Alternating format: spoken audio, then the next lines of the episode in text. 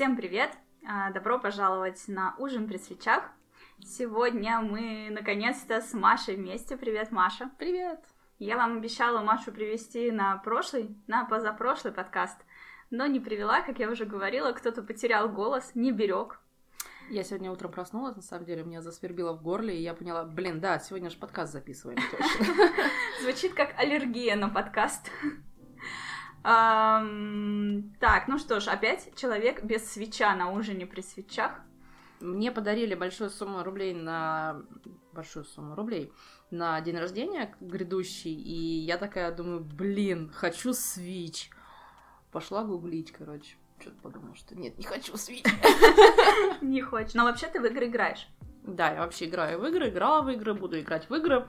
Я люблю говорить, что я люблю игры, но на самом деле, когда я прихожу и сажусь за компьютер, я очень долго мечусь между иконками, очень долго смотрю библиотеку в Стиме и включаю CSGO. Ну, это хорошо, что что-то включаешь, потому что у меня долгое время была э, такая дилемма, она просто приводила меня к сериалам. Ну, то есть я не могла решить, во что играть, и запускала сериал, типа, ну ладно, сейчас я посмотрю кусочек сериала и решу. И в итоге никак не могла решить, потому что у меня было, ну, не знаю, пять игр, в которые я играю, и они все настолько классные, одинаково классные, что сложно решить. И в итоге эту проблему решил мой друг э, в Питере, Анатолич. Он мне подарил кубик. Вот, и он сказал, в следующий раз, когда ты вот так залипнешь, кинь кубик, ну, типа, пронумеруй эти игры, кинь кубик, и даже в тот момент, когда тебе выпадет какая-то конкретная, типа, какой-то конкретный номер, тебе не обязательно играть именно в него, потому что в этот момент ты почувствуешь, типа, сожаление, что лучше бы я поиграла в это. И Именно иди так играть. работает вот эта вот фигня с орел решка. Да, да, да, да. То есть ты кидаешь его не для того, чтобы определить, что делать, ты кидаешь для того, чтобы определить, что ты хочешь сделать. Да, о чем ты будешь сожалеть. И это действительно помогло. Вот, э, очень классно. Спасибо, Анатолич. Я думаю, ты меня не... Кстати, надо ему написать, чтобы он слушал мои подкасты. А можно у него спросить, как мне доиграть в Prey? Мне кажется, он играл в Prey, и тогда он сможет тебе рассказать, как это сделать. Не, мне нравится. Не, мне нравится Prey, мне нравится саундтрек, мне нравится визуал, в принципе, мне нравится механика, мне нравится идея. Но почему у меня просто на рабочем столе есть иконка CSGO? Это портит все. Может, удалить иконку? Ты, я тебе сейчас этим микрофоном по башке стукну. Ну или решить, не знаю, что ты от него отдохнешь на месяц. И пока попробуешь отношения с другими играми. Кстати, у меня был отдых от игр вынужденный год. Я не играла год в CSGO, и э, я не знаю, как это работает. Я не... Чем дольше я не захожу, тем больше я бажу на первых э, порах. Я захожу и просто сразу там, блин, раздаю столько. То есть обычно ты заходишь, идешь э, в обычный режим, в казуальный, и там разминаешься. Я выхожу, раздаю всем как бы все, что надо раздать. И понимаю, что, да, блин, я, в принципе, готова в бой идти. В общем-то, чё, чё нет. Ага. И я иду, и типа все хорошо. Я не знаю, как это работает, но чем дальше ты играешь, тем больше выявляется как раз твоя нетрени- нетренированность. И она, наверное, все-таки тренированность, она заключается в твоей стабильности. Мгм. То есть, когда ты не готов стабильно выдавать результат, это значит, что тебе надо тренироваться. Ну, смотря какие Как-то цели, так. если играть просто по фану, то какая разница? Или нет? С тобой это так не работает. What's the fun in losing? Ага, окей. Нет, я, ну, кстати, то, что ты говоришь э, по своей игре в StarCraft, я могу сказать, что первые разы ты просто сильнее стараешься. И ты заходишь такой, а, я не играл целых полгода и выиграл три раза подряд, ну вы здесь все лузеры. И вот в этот момент ты начинаешь лажать просто потому, что ты слишком уверен в себе. А первые разы наоборот. Прикольно. Ну, наверное, и с этой стороны тоже работает. Мгм. Безусловно, работает. Вот, а заставить себя в другие игры играть, я не знаю, вот э, у меня проблема с тем, чтобы попробовать что-то новое Мгм. для себя. То есть я не смотрю новые фильмы вот так вот, типа, блин, свободный вечер, надо же посмотреть новый фильм, надо прочитать новую книгу. С книгами проще, ладно. Надо посмотреть новый фильм, надо послушать новый альбом, может быть, даже любимой группы. Надо там, я не знаю, поиграть в новую игру. В итоге ты садишься, и вместо фильма ты смотришь Южный парк, который я знаю наизусть, в переводе MTV и в оригинале. Я могу любой Ага. скрипт вообще номер серии назвать, цитату там и так далее. Чуть ли не поминутно. Или зайти в CSGO и просто играть в CSGO. Пусть даже одну карту просто дрочить ее и все. До дыр. А и вы спрашиваете, почему выпускают сиквелы, приквелы и прочие всякие... Нет, нет, штуки. вообще вот, вообще вот что-то новое для меня даже внутри, новые карты в CSGO, или приквел, или сиквел, не знаю, того, что ты знаешь уже, там, Мгм. какой-то там, какого-то фильма, какой-то вот... спин к Саут Парку не зайдет. Э, не, не знаю, наверное, нет. Наверное, нет, если это не формат именно вот новых серий, которые выходят, и все. Это единственный сериал вообще, который я смотрю. Ага. Э, Я, мне не нравится формат сериалов, Кстати, я с ним почему? не дружу. Не могу, вот, прям у меня нет конкретного объяснения, почему мне некомфортно. Ну, а если, допустим, вот э, Netflix, вот он выпускает сериалы в формате в день выхода новой серии, они выпускают полностью весь сезон. То есть, считай, типа, в сезоне 10 серий, это значит 10, 10-часовое кино в таком формате. Ты бы смогла смотреть? что ебанулись.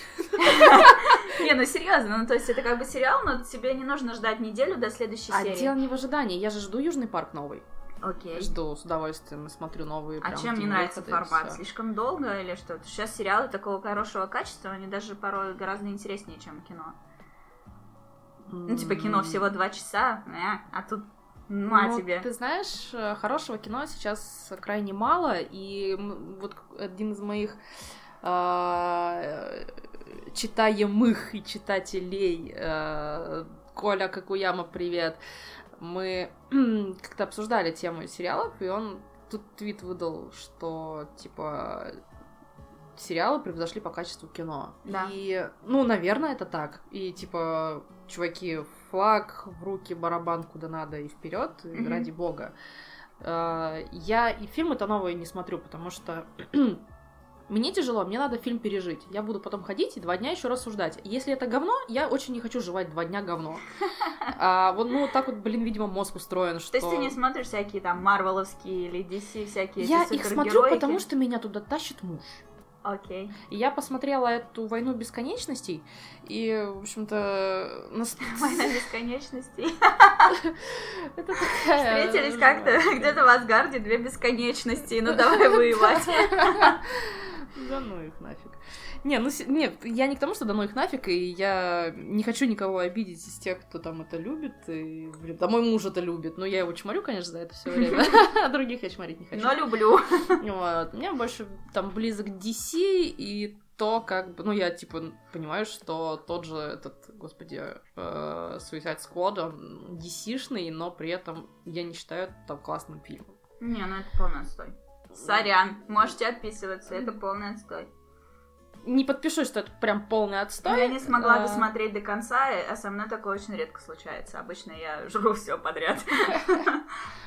Вот. Э, Мне близки больше там такие фильмы, в которые ты типа погружаешься, потом еще два дня ходишь и такой, блин, вау, а чё, как вообще? И ты правильно говоришь, что в сериал вроде можно более полно и более точно передать оригинал, например, или передать свою идею и реализовать ее кучей разных Ты не ограничен а, двумя с половиной часами или инструментами, тремя. там, да, но при этом это ограничение хронометража накладывает на тебя определенные рамки, из которых вот очень интересно наблюдать, как выкручивается э, автор, Есть режиссер. такое. И иногда бывает, что после просмотра фильма хочется почитать книгу и подумать, а что ты, из чего ты выкручивался, читаешь книгу, ага, это прикольно. И прям иногда есть очень интересные. Мгм. А, кстати, еще один сериал, который мне очень нравится, это Ликвидация. Мгм. Блин, обожаю вообще. М, Не хочу ходить с вами по одной Одессе. Ладно. С- круто, нет, это тоже имеет э, право на жизнь, такое мнение, почему нет, не обязательно же быть на этом э, на волне хайпа условно, да, все сказали, все, теперь мы смотрим больше сериалы на Netflix, не выходя из дома, чем там идти смотреть в кинотеатр, э, условно, Джокера там или кого-то и думать о том, как там что Кстати, ты не вообще. помнишь вообще время, когда было стрёмно смотреть сериалы, и когда в дворах за это чморили, грубо говоря? Было, потому что раньше сериалы ассоциировались с мыльными операми в первую очередь. Потом была какая-то волна русских сериалов, которые ничем не лучше, хотя они там типа про бандитов, про всякую такую штуку, но Ну, то есть, типа, не про романтические отношения и рождение детей, а про какие-то разборки ментов с не ментами, ну, условно. Ну, то есть, как бы, были такие ассоциации. И потом, да, в какой-то момент вот так вот просто по щелчку пальца э, С Америка чего все стала- началось? Ты не помнишь, какой вот самый крутой был первый сериал? Мне кажется, это не Игра престолов. Наверное, что-то до нее Нет, было. разумеется, значительно раньше. Ну, то есть, там, Доктор Хаус был офигенным, Декстерс, Декстер, вот. У меня есть знакомые, которые так назвали своего хорька. Да, я им говорила, что, ребят, вы понимаете, что хорек с таким именем не будет промахиваться зубами ми- э, мимо пальца. Они такие говорят, да ну да фигня, а потом такие пишут, блять. Ну, вообще, я бы сказала, что назови хорька Декстером, и он будет кусать плохих людей. Им стоит задуматься, потому что Я у надеюсь, Декстера была такая да, концепция, что он убивает только плохих. И я тогда тоже посмотрела что, сериал, Бэтмен? прочитала. Нет, его просто... Он А был психопатом. убивал, да. Он был психопатом, но его так воспитал папа. Когда папа в детстве понял, в его детстве, что ребенок склонен к убийству, и он убивает сейчас животных, но очень сильно хочет убивать людей, он понял, что он не сможет э, с этим совсем как бы побороть э, эту историю, потому что ну, настоящий психопат, он не понимает чувств людей, у него нету э, стыда там или совести или еще чего-то, он не понимает, что плохого в этом. А так как папа был э, полицейским, то он как бы стал объяснять, что в принципе как бы есть выход э, твоей этой истории, как бы давай ты будешь брать дела не раскрытые и находить. Ну, то есть есть люди, которые, очевидно, объективно плохие, например, там насильники какие-то или еще кто-то, какие-то садисты, но к ним никак не подкопаться, они не оставляют улик, то есть ты видишь, что ты можешь для себя доказать, что это правда плохой человек, но не, у тебя недостаточно улик, чтобы его засадить. Окей, вперед, типа фас. Ну вот, ну как-то так они подошли к этому вопросу, и он, Да. типа, он все время вспоминал вот этот папин Ага. кодекс, и все время к этому вопросу возвращался. Такая прям очень... Тонкая ма- грань. Она тонкая, она... Тонкая, это примерно как я- если я линзы сниму, я не вижу границ предметов, и вот это такая же будет грань, она очень условна. Не, я ни в коем случае не оправдываю, к тому же история выдумана, но тут тоже это из, из серии давайте все хорошие люди соберутся и поубивают всех плохих. Ну, Да, да, это да, вот, да, да, это кстати. то же самое. Но, и я тогда посмотрела этот сериал, наверное, у меня где-то с этого все началось. То есть Доктор Хаус был офигенным, прям качественным очень. Э, И вот этот Декстер, пару хотя сейчас, если запустить Декстера, я недавно думала, пересмотрю его, я посмотрела две серии поняла, нет, я уже не могу это смотреть. То есть настолько развились сериалы, что сейчас вот это, это вот э, те А сериалы, за которые Ты не смогла смотреть именно потому, что тебе сюжетно не нравится, или потому что по ты... игре актеров, по съемке, по Мгм. качеству монтажа, по всему вот этому. То есть я думала, я пересмотрю в оригинале, попрактикую английский, типа, и заодно пересмотрю сериал, то, что он мне когда-то очень сильно нравился. Но именно с точки зрения вот качества этого видеопроизводства, нет. Сейчас уже настолько все качественно. То есть если взять ту же там «Игру престолов», это настолько высокобюджетный сериал, настолько он качественный, то есть там каждая серия стоит примерно столько, сколько стоит полнометражный фильм. Вот, то есть они там вкладывались во все этот... э, Там серии длинные, как фильм, или тоже короткие? Там по-разному. Некоторые серии 50 минут, некоторые у них они выпускали длиннее, где-то час 20, что ли. Вот последний сезон они как-то сделали, что там типа всего 8 серий, но при этом серии по часу, по час 20, вот так. Ну, это уже прям фильм, да. Прям фильм, да. Ну, то есть раньше когда-то фильмы были по полтора часа, это сейчас уже им тяжело в полтора часа впихнуть. Вот, Я все время удивляюсь. В смысле, типа, ну, когда ты идешь в кино, ты рассчитываешь время, ну, свой день там как-то планируешь, и Да. планируешь все время полтора часа. А когда выходишь из кинотеатра через два, ты такой, блин, в смысле? А вот я всегда сейчас смотрю, сколько длится фильм, и приплюсовываю к этому, так как я смотрю обычно фильмы не в пионере, как ты меня пару раз приглашала посмотреть в оригинале, а смотрю в каком-нибудь Каро, например. Так вот, э, сюрприз, Каро дошли до такой вообще дичи, что на очень сильных там кассовых фильмах, типа тех же «Мстителей», «Войны бесконечностей», ну вот, они пускают рекламу на 20 минут. То есть фильм идет 3 часа или чуть больше, плюс 20 минут реклама. Блин, надо застрелиться можно. Мне все время в этой войне бесконечности хотелось этот э, там зеленый камень за время отвечал. Мгм. Короче, прокрутить, потому что, блин, ну, а, Ну, я сейчас э, из- из- при своей любви к сериалам и при том, что фильмы стали действительно длинными, очень мало фильмов, которые длятся меньше двух часов, э, я пришла к к сериальному именно формату. То есть даже сериалы я смотрю частями. Из-за того, что я смотрю их много, я каждый день смотрю что-нибудь обязательно. Ну вот. И... Я тоже каждый день смотрю Южный парк. Часто бывает, что я залипаю, например, там серия 50 минут, я могу залипнуть до конца серии и переключиться еще на следующую, если там что-то на чем-то интересном закончилось. И я, короче, поставила себе такой ультиматум, что я смотрю только при условии, что я чем-то еще занимаюсь, но совсем чем-то заниматься, это значит, ты отвлекаешься от происходящего. Ну, то есть я могу, например, смотреть за едой. Сначала произошел сбой, что я стала есть больше. Чтобы досмотреть серию, нужно поесть еще. Потом я такая, не-не-не, минуточку, я что-то какой-то ерундой занимаюсь. Сейчас я просто делю, вот, ну, типа, на еду мне надо 15-20 минут.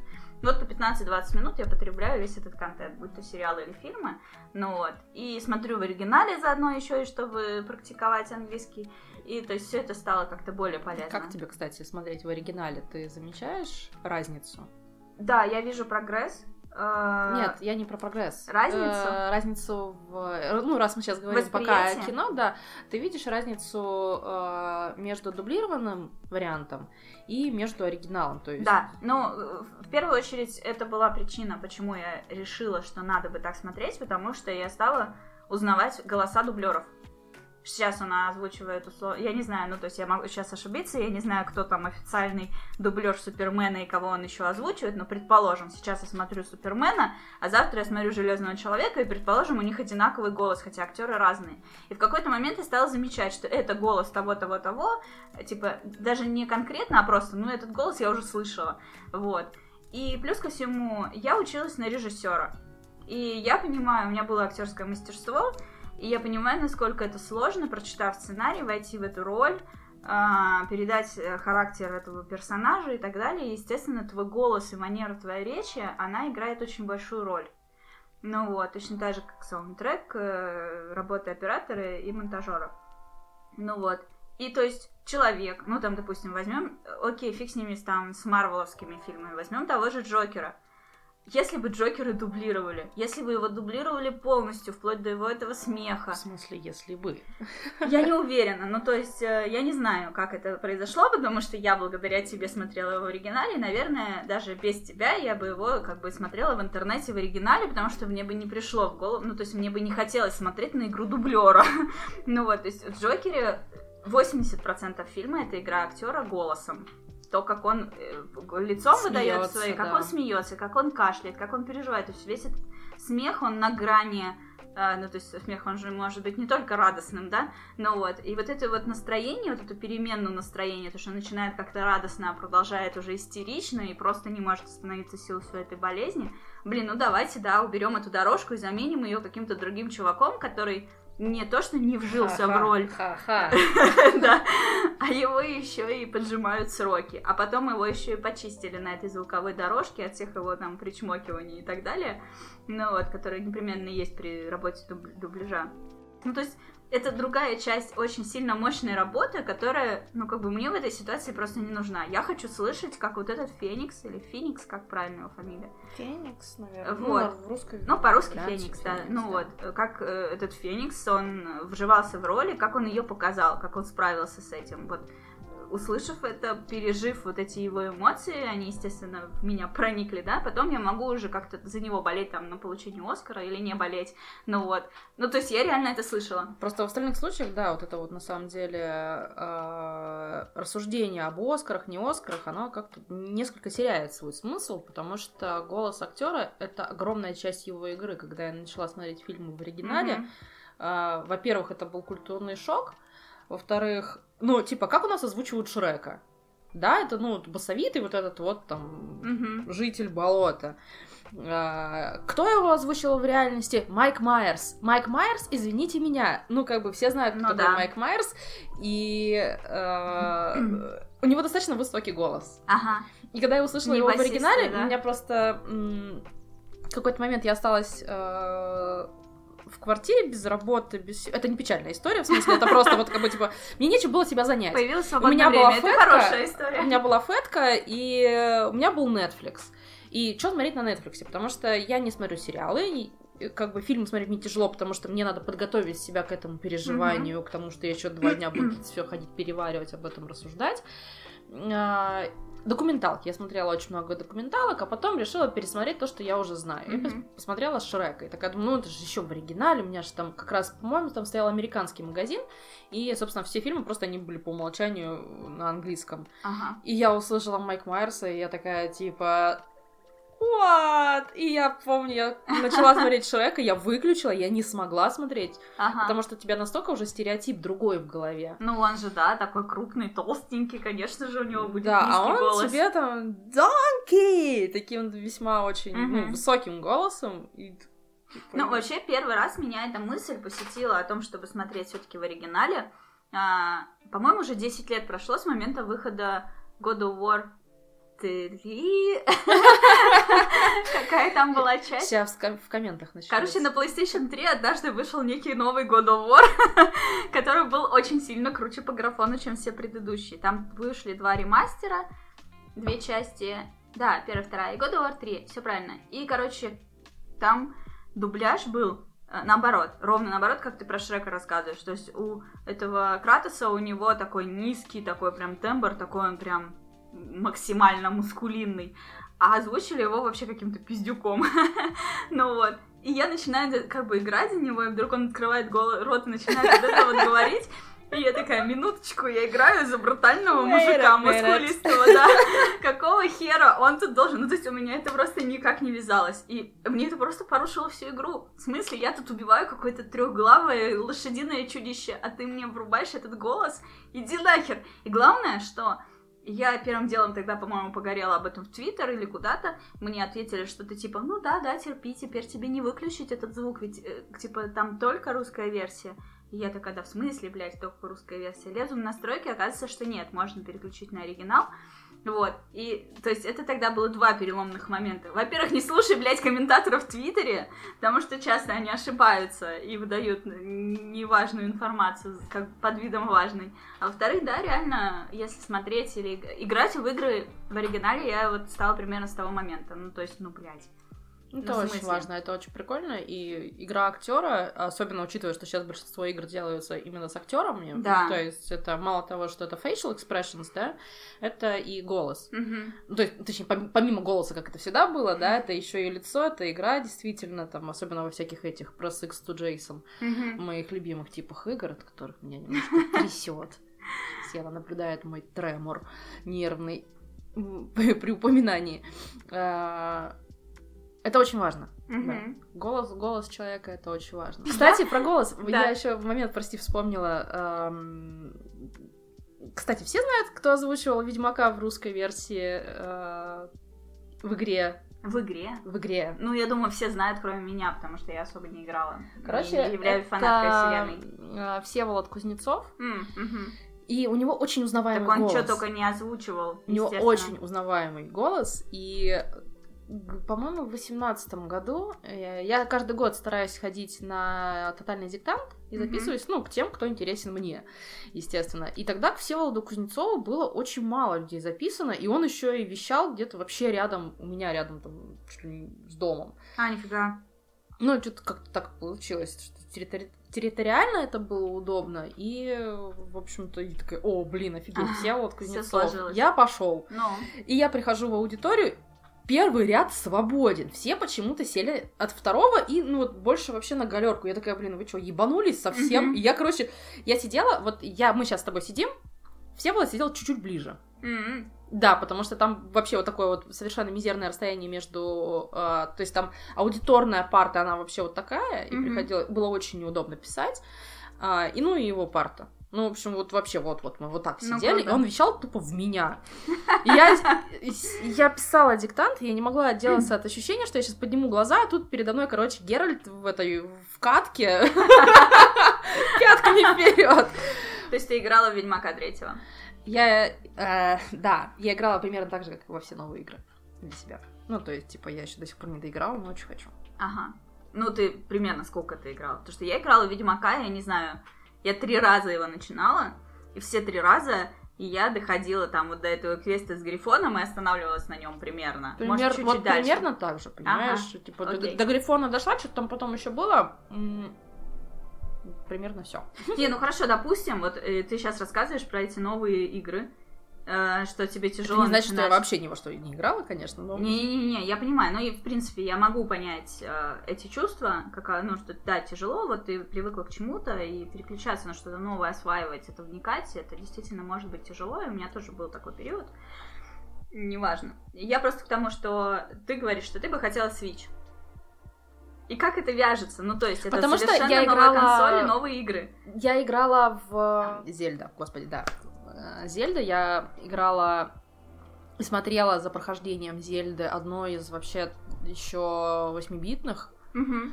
и это было настолько офигенно, и настолько я прям, не знаю, прониклась вселенной, что, честно сказать, вот эту новую Зельду, с которой я на свече Мгм. изначально-то вот выходила, с которой... Breath of the Wild. Да, да, да. Я бы очень хотела ее на самом деле поиграть. Мгм. И ты не боишься, что это что-то новое? Нет, ну почему-то у меня такое ощущение, что первым делом я поставлю... на- Я не знаю, на свече есть, кстати, Hotline Miami? А, по-моему, нет, это чисто PlayStation-овская, по-моему, история. Шайт. Минус тебе Минус Vita. балл для свеча, да, потому что, нет, Вита, я считаю, незаслуженно вообще забытая консоль, и она изначально как-то почему-то у них не очень сильно пошла. А, Я с таким удовольствием горела желанием разбить ее, когда играла в Hotline Miami. Нет, но она, это фантастическая консоль, и на самом деле я бы Виту себе купила. Вот чисто, вот чисто потому что ибо я люблю Виту, мне очень нравится она. И у моего бывшего парня как раз я играла на эту, в, этой, в эту Виту. Он очень Мгм. любит, э, он лоялен к Sony, к PlayStation, Мгм. соответственно. Э, С ним я впитала безумно теплые чувства к Фетке, и э, когда увидела эту покрытую пылью Виту, у меня там чуть ли не слезы на глазах, потому что нет, она недостойна быть покрытой пылью. и Я считаю, Фэтка что ты имеешь в виду. PlayStation 3? Yep. Мгм. Ну, на самом деле, что касается Виты, тут э, не вина фанатов или пользователей, не знаю, как назвать. Э, тут скорее вина Sony, потому что Sony похоронили ее практически сразу. Вот. А, в тот год, когда она вышла, или на следующий год, через год после того, как она вышла, Sony официально сказали, что наша типа консоль PlayStation 4, она может дать игрокам какие-то новые ощущения, новые experience ы, все дела. А Вите мы не видим такой потенциал, поэтому мы оставляем ее инди-разработчикам. А сами мы никаких эксклюзивов для нее пилить не будем. И это сразу же как бы звучит как э, RIP консоль. Ну, то есть она Ну, только сути, вышла, да. но это, то есть это не было потому, что она плохо продалась на старте, она хорошо продалась на старте. И особенно круто она продалась в Японии, ну, как бы японская компания, у вас в Японии продается эта консоль, и именно благодаря японским разработчикам она не зашилась сразу. То есть японских игр на нее хоть жопой жуй. Другой вопрос, как бы, нахер они нужны русским игрокам. Но русский рынок тут особо никто и не рассматривает, но вот именно Япония, Если США, Европа... Западе, да. Да, они, она была, имела популярность именно в Японии, на нее вообще реально очень много игр, и все хорошо. Ну, то есть Sony, они как бы, видимо, по какой-то причине решили, что нет смысла для них. Может быть, ну, то есть у них же есть внутренние какие-то компании, которые делают эксклюзивы для консолей. Видимо, они решили, что нерационально сидеть на двух стульях и на Vita выпускать, и на этот. Ну, так быстро, во-первых, так быстро похерить собственную консоль, во-вторых, саму идею, по сути, они для себя похоронили. Я думаю, они просто, они создавали конкуренты Nintendo 3DS. Они прикинули именно чисто на цифрах. Мы никаким ни конкурентом им не являемся, потому что у Nintendo 3DS очень много компаний, которые пилят им офигенные 3DS-ные У меня все title ы. время вопрос, а, блядь, а можно было как-то заранее подумать об этом, чуваки? Вы Я же там думаю- вообще нифига не тупые сидите. Я думаю, что, ну, то есть, э, я думаю, они ни хрена не тупые, и они именно просто вовремя остановились. То есть, может быть, они заранее что-то просчитали и решили, значит так, у нас достаточно средств, чтобы запустить сейчас, и посмотреть и сделать выводы. Вот мы запускаем и делаем выводы. Мгм. Типа, ну, типа, Кстати, имеет смысл интересно, или не имеет. плюс они вообще вышли с ней, или а, так и осталось чисто проверкой теории? Насколько я знаю, консоли никогда в плюс не выходят, выходят за счет игр именно. Ну да. В общем-то. Нет, это не мешает им выйти в плюс с Витой, как, ну, окупить их, э, чисто посчитав, например, сколько игроков Мгм. игра сидит на Вите. Ну, тут да, надо там- копаться, там игры да, я- покупает. Это, в общем-то, внутренняя статистика, она по-любому там доступна. В общем, не- интересно. Ну, в целом, да. Ну, то есть они успели, да, выпустить Виту первой ревизии, второй ревизии. По-моему, их было две. Типа упрощенная. Или даже три. Нет, три было PSP. Две, две версии Виты было. И моя Вита самая-самая первая, причем та, которую, наверное, сейчас вообще хрен где достанешь. э, В мою Виту можно ставить сим-карту. Вита 3G называется. Вот, и тогда у меня как раз э, э, я перешла с э, смартфона на обычную звонилку и в интернете сидела с. Это было не очень удобно, но лучше, чем э, на тот момент очень сильно тормозной Android. Андроиды тогда еще не умели быть не тормозными. Мне кажется, в то время я еще сидела на Симбионе. Нет, это, ну, ты, может быть, да. Ну, вот тогда были зайчатки андроида и iPhone 3G, 3GS. Вот это то Да, да, время. да. Я тогда еще на Симбионе, у меня была очень долго лояльность к Nokia, и у меня была любимая моя вообще Nokia, которая а, отъезжала, короче, у тебя монитор отъезжает, а снизу полноценная У клавиатура. меня был такой Android. Вот у меня был мягкий переход э, с T9 на QWERTY клавиатуру, а потом на вот эти тачскрины. Да. О, с Было Т9 такое. никогда не пользовалась, до сих пор не пользуюсь. Вообще Да? вся эта вот предиктив тема, она меня бесит, и типа никогда ты гребаный AI не, бу- и не будешь умнее, чем я. Не, на самом деле не поэтому, а потому что э, на кнопочных еще телефонах я умела печатать так, что вот просто как бы кажется иногда, что я рандомно вожу по Мгм. клавишам, несмотря на них. И при этом печатаю полноценные сообщения. Я была безумно активным пользователем Мгм. вот именно всех этих смс. А я вот так научилась именно с Т9 работать. Ну, то есть э, у меня была слепая печать в Т9, мой э, Симбион знал отлично весь мой сленг, весь мой мат, и все, мне нравилось его обучать этому. Ну вот, но да, я очень много писала смс общалась во всяких разных там мессенджерах, которые можно было на Симбион поставить, и круто, что у нас есть такая общая черта. Вот, на самом деле я заговорила об играх э, просто, чтобы упомянуть, что в моем подкасте тоже геймер, но мы так прям а, раскрыли эту тему, круто. А, вот, э, но помимо того, что ты геймер, мне хочется подчеркнуть еще другую сторону твоего хобби. Ну, то есть другое твое хобби, не только увлечение играми и то, что ты их там ценишь и хотела бы поиграть в Зельду. Это круто, я запомнила. А Вот. Мы с тобой познакомились в Твиттере. Я особенно в каждом подкасте подчеркиваю это, что человек из Твиттера или нет, потому что я считаю, что в Твиттере сидят лучшие люди вообще. Вот. Пидоры вообще последние там сидят. В хорошем смысле этого слова. Вот. а, Да ну что нет, пидор ответ. Мы познакомились в Твиттере, потому что однажды я, мне не спалось, и перед сном я листала ленту, и каким-то образом Машу занесло туда. Это было примерно в Я марте. помню, каким образом меня В апреле, занесло. конечно же. М, Кто-то Была... лайкнул, репостнул? Нет. Меня тегнули в э, трейде, где ты умилялась хоречку. Ну я же умилялась твоему хоречку. Нет, ты умилялась другому хоречку совершенно, и там, типа, меня тегнули, типа, а у нас тут, типа, есть мать хорей. Тегают меня, и... Ну, я такая, типа, ну, окей, блин, и чё дальше? И- и- а ты что-то как-то по доброте душевно написала там что-то, типа... Вот я там, типа, раньше всегда думала, что, возможно, я там когда-нибудь заведу себе хоречка. И я помню вот то, что я тебе написала. Я написала maybe it's time. Да, но Я написала, это ну, была фотография с твоими недавно родившимися хоречками. Мы тогда еще обсуждали, что они похожи на Мне, а креветочек. мне казалось, меня тегнули где-то... Не-не-не, ты вышла, вы- выложила фотки хорей, которым примерно две недели или около того, я не знаю в каком Мгм. возрасте, они похожи на креветочек, которые слегка обросшие шерстью. Блин, они рождаются такими недоношенными, страшненькими креветочками, потом они хоть чуть-чуть шерстью обрастают. Вот, когда они чуть-чуть обросли шерстью, ты их выложила и сказала, что, типа, вот как раз Азура вот разродилась 2 апреля. То есть это было где-то в середине апреля. Вот. Мгм. И каким-то чудом этот твит занесло мне в ленту. Либо кто-то лайкнул, либо я заранее была на тебя по какой-то причине подписана, либо еще что-то. Ну, то есть каким-то чудом я это увидела. Блин, я вот вспомнила. Это, наверное, этот э, твит кто-то из наших общих подписчиков э, тебе кинул в реплае. Нет, никто не кидал в реплай. Именно что я листала просто ленту, прокрастинировала.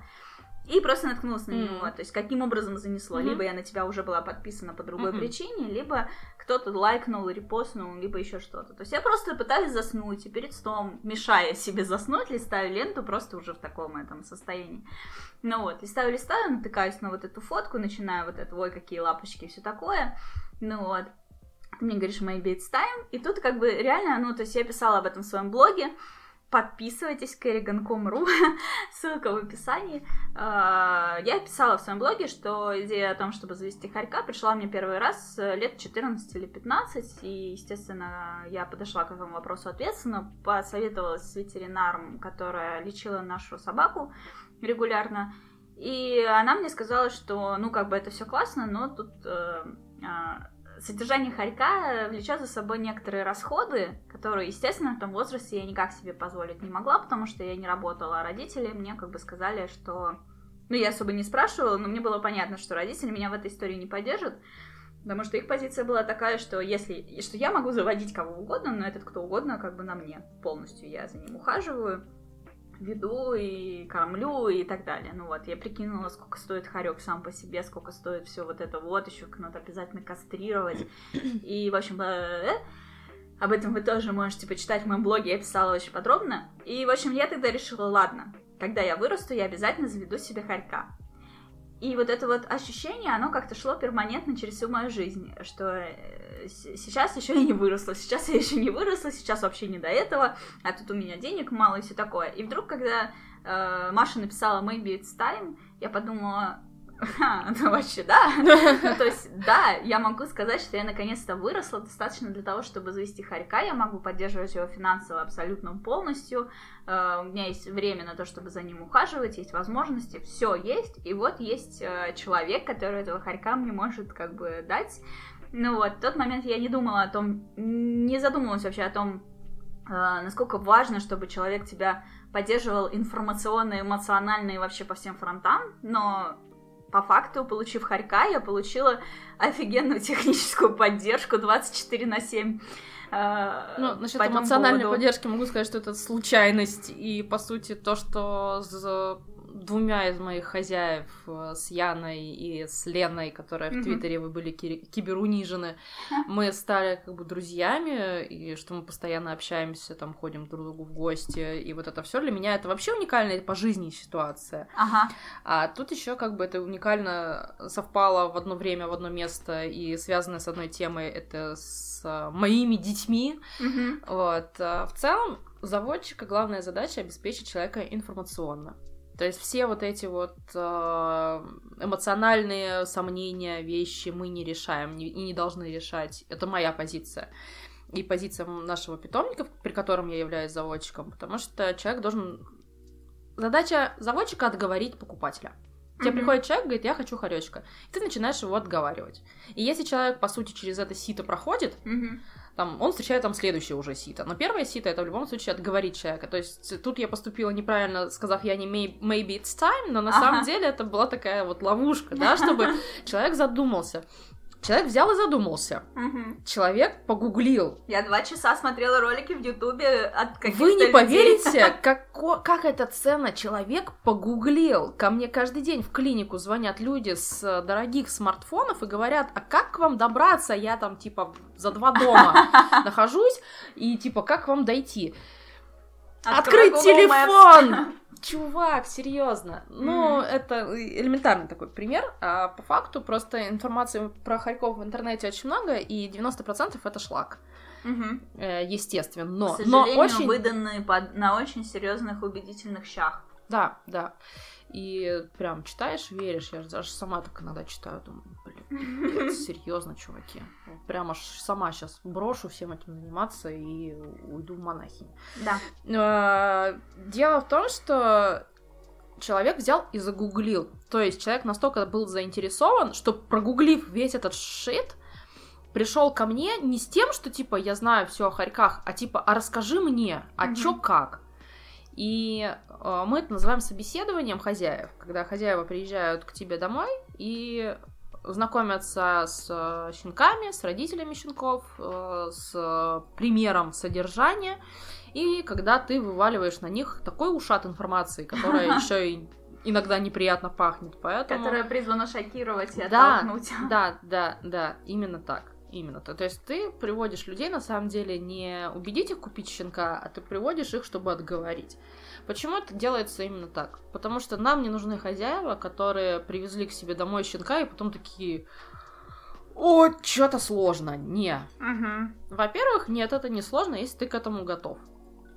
По деньгам, вот ты сразу озвучил, что вроде как бы, типа, это... Ну, тогда тебе озвучили информацию ветеринара, что это дороже, чем собака. Нет, это не дороже, чем Нет, собака. Мне не озвучивали, что дороже, чем собака, потому что соб- ветеринар была собаки, но собака была родительская. Родители ее финансово поддерживали.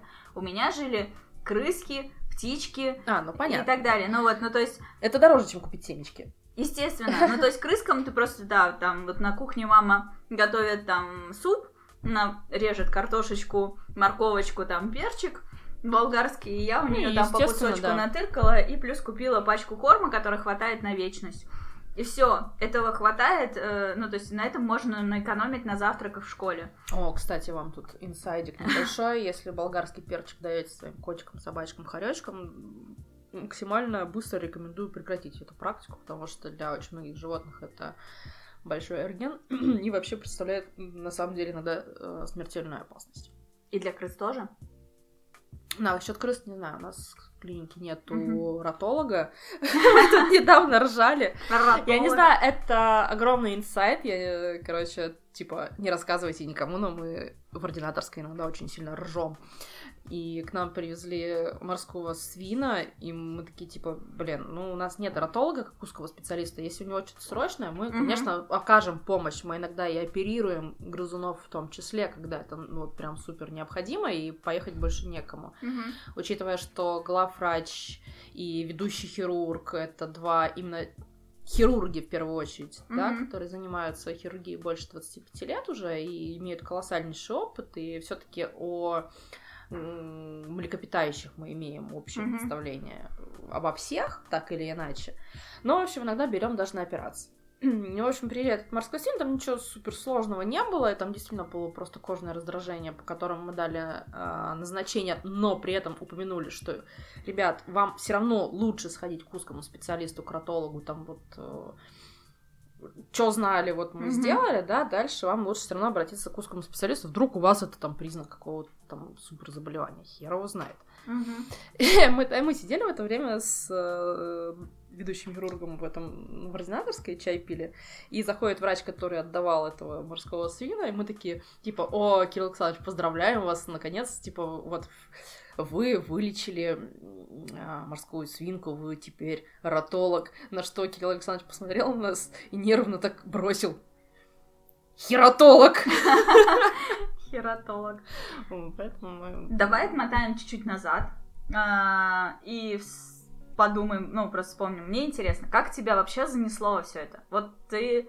День, когда ты решила maybe it's time и завела хорька. Мы начали встречаться и жить вместе с моим еще тогда будущим мужем, и э, мы оба очень любим животных, и он сказал, типа, давай кого-нибудь заведем. Он очень хотел котика. Собаку мы не могли себе позволить, потому что много работали, и был рваный график, и не- ну, то есть собаке нужна регулярная прогулка, причем желательно не маленькая. Даже если у вас Разумеется. шпиц, И с ним, одна. пол- с, с ним полезно гулять по многу. Мгм. То есть, как бы там ни казалось, э, это полезно.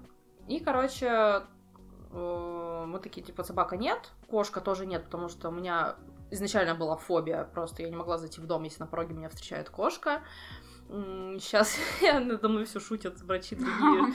Я там, ну, какого-нибудь кота приносят, мы ему даем наркоз там перед операцией, я такая на него смотрю, говорю, ну, хозяев, естественно, уже операционной нет, такая, Мгм. типа, фу, какой некрасивый. На меня смотрит, там какой-нибудь лежит, там, абиссинец шикарный. Ага. Я такая, типа, фу, какая мразь. На меня остальные смотрят, такие, говорят, Мария, это просто вы не любите котов. Ага. Я такая, окей. Ну, можешь пояснить для слушателей, чем связано? Вот э, это просто тебе не, не нравится, они всегда не нравились, или какая-то история? Знаешь, возможно, это связано с тем, что в одну неделю в 2010 году э, на мне сначала повис кот моего лучшего друга, вцепившись одной лапой в лоб, другой в подбородок, то есть так вот полностью полностью просто на мне повиснув. Это кот, который никогда никого не трогал до этого. Мгм. И я знаю все-таки, ну, как обращаться с животными, я ему подошла к нему и предложила, типа, познакомиться. Просто ты Мгм. сначала протягиваешь руку, не, не суешь ему в лицо, Ну да, да, да. но просто протягиваешь руку, чтобы он подошел, если ему там он проявит интерес, он тебя понюхает и там, ну, познакомится. Да. А тут эта мразь, короче, просто сидела, смотрела на меня, потом такая бам, и просто оказалась у меня в лице, и потом этот мой лучший друг ходил два месяца, кажда раз, когда меня видел, такой, о, у тебя ебало расцарапано. Блин, я думала, он извинялся Да, как-то. здрасте, приехали. Ходил виноватый. Вот сука. Так он на то и лучший друг. Вот. И в эту же неделю э, у моей там одноклассницы кот, он весил 20 килограммов. Мгм. То есть, я не знаю, можете ли вы себе представить кота в 20 килограммов, но, Но это как- это пипец. Как два мейнкуна. это, это просто полный пипец. Два мейнкуна в теле обычной кошки. То есть, это не мейнкун, это не какая-то супер порода большая там. Он был Да. жирным? Он просто был супер жирный. Ясно. Он был мега жирный. Он просто, это, блин, это была э, широченная кость и самая широкая в его заднице. Окей. Вот. И он сидел у меня на руках, а потом решил уйти, но ничего другого не придумал, кроме как выпустив когти, типа мне вот так сползти. Мгм. И сполз у меня по груди в том числе, и у меня на какой-то из титек вот между, между ними, короче, до сих пор следы от его вот того, что он сполз. Уже котиков Шрамы живых, остались. блин, нет, да, у меня Офигеть. шрамы до сих пор живы. И это не то, что было что-то какой-то какой-то там супер страшный experience, нет. Но осталось впечатление и о том, что коты, их логика, она, блин, это ее нет, да, то есть если логика поступков хорька, собаки, ее можно проследить. У Мгм. рептилий то же самое. В общем-то, логику событий можно проследить, только не перекладывая ее на логику млекопитающих. Мгм. У котов вообще какое-то свое кино в голове. Да. И это кино не от Марвел. Понимаешь? Там вообще нихуя непонятно, что происходит. Там какой-то такой артхаус, что, ну, вот Ну, кстати, да, я помню, э, был какой-то момент, когда я осознала, что в котах меня больше всего напрягает то, что у них по морде ничего нельзя понять. Потому что у меня жила собака и кошка, ну вот, и как бы ты смотришь э, на ее выражение лица, на выражение кошки, и ты вообще не знаешь, что от нее ждать. А на собаку смотришь, у нее есть там, и, там целый спектр эмоций, особенно чем больше собака, тем больше она, круче она умеет выражать свои эти эмоции. И вот после собаки с кошками контактировать мне прям очень сложно, потому что их э, манера поведения, их логика, их склад характера, все вообще, оно не вяжется с моим образом жизни. А собаки, ну, типа, ты такой встаешь, ей там похлопал так себе по бедру, типа, пойдем за мной. И она идет, она тебе рада, она выражает, ну, то есть это максимально позитивный твой товарищ, который тебе всегда рад, и он тебя готов слушаться. Вот, кошка такая, ха, fuck you, и пошла, подбрасывала с твоей фигурки, э, уронила горшок там с подоконника с, цвета, с цветочком твоим любимым и так далее.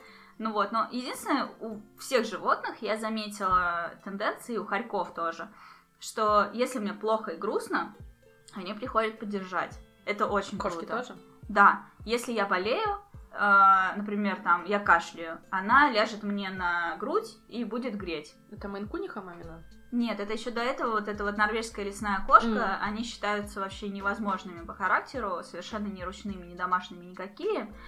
И эту кошку там нашли где-то за гаражами, сдали куда-то в магазин, в этом магазине она сидела, ну, то есть она максимально не приспособленная к человеку, не человекоориентированная, вот, и плюс еще вот этот ее характер, ее подарили моей маме на день рождения, откуда там эвакуировали из какого-то магазина, подарили, типа, вот тебе подарочек, вот. И, в общем, и вот она, она жила, то есть ее в руки было невозможно взять, она была готова эти руки просто разорвать. Ну, просто потому что она не знала любви в детстве. Ну вот. Но со мной я прям чувствовала, вот как бы было такое, типа там, несколько раз ее погладишь, и какой-то из них, после какого-то из них она вцеплялась в руки и начинала их грызть и царапать. Ну вот. И я всегда знала, С разота. когда остановиться. То есть я чувствовала вот это вот ее личное пространство, и я как-то могла с ним гармонировать. Ну, было лет 15. Ну вот. Плюс собака, вот эта кавказская овчарка, очень мощный у нее характер, она ее реально воспитала. То есть они там вместе рычали на прохожих в окно. Вот. То есть она такая была очень боевая. Бандитский Петербург. Да, но при этом, когда я заболевала и лежала с высоченной температурой, и мне было очень сильно плохо, либо она лежала рядом, либо лежала на том месте, которое у меня больше всего болит. Это прям чувствовала. Хорьки, если я там, у меня случилась какая-то страшная хренота, я очень эмоциональный человек и могу разреветься, я вот разревусь и сяду на диванчик, Локи ко мне всегда приходит, меня как-нибудь там щеку лизнет, э, вокруг меня покрутится, и я чувствую именно вот это участие. Вот. У животных это очень классно. У собак, естественно, тоже. Они точно даже носом ткнутся, как-то там рядом поскулят. Типа, ну хочешь поныть, давай поноем вместе. Вот. Мне это очень сильно нравится. И вот э, в кошках, ну вот в Мейнкунних, э, наверное, ну у нас с ней не было такого прям мощного контакта, и не так много времени мы жили вместе. Наверное, она тоже так делает. И мама говорит, что это самая классная кошка вообще, какая у нее когда-либо была. Самая ласковая, самая крутая, самая отзывчивая. Наверное, у них там есть контакт. Но вот тот контакт, какой происходит с собаками, мне нравится гораздо больше, чем тот контакт, который происходит с кошками. Так что тут я с тобой согласна, да, как бы кошки оверхайпнуты.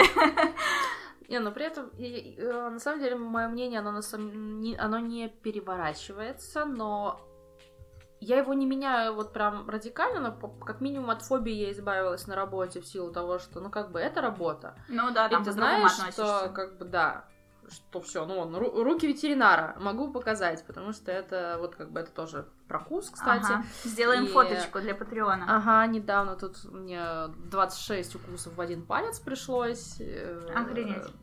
Да, это прям было круто. Ощущение. Это за какой Все, всем рекомендую. За минуту? Я минуту, думаешь, во рту палец держала? Ты Нет, чё? ну 26 укусов, это надо 26 так укусов, это прям, ну, то есть... э, Я не знаю, есть чемпион мира какой-нибудь по использованию степлера, вот. Это был он. Да, вот примерно так же, как степлер, он делал челюстями постоянно, и кажется, с каждым разом вставлял там о, порядка 6-8 дырок. Ну, соответственно, вот таких движений там от 4 до 6 он сделал. А Откуда? Четыре клыка же. А что, только клыки у нас вставляют? А что за животное? Хорек. Это был хорек, с которым, ну, то есть мне сразу предбили, это кусачий хорек, как Мгм. бы, э, судя по его окрасу, это полудичка, это Мгм. хорек, у которого есть недобросовестные разведенцы, которые берут на зверофермах а, то свежеотловленных диких хорьков или просто отлавливают диких хорьков, потому что у них очень яркая шубка, и детки у них получаются очень яркие, очень красивые. Мгм. И вот такой вот псевдо-золотой окрас, он получается... э, Есть золотой окрас, который именно домашние, выведенные. Это наши щенки, это еще один, там, два питомника, грубо говоря. Это несколько питомников в Европе и зверофермы. Мгм. Вот.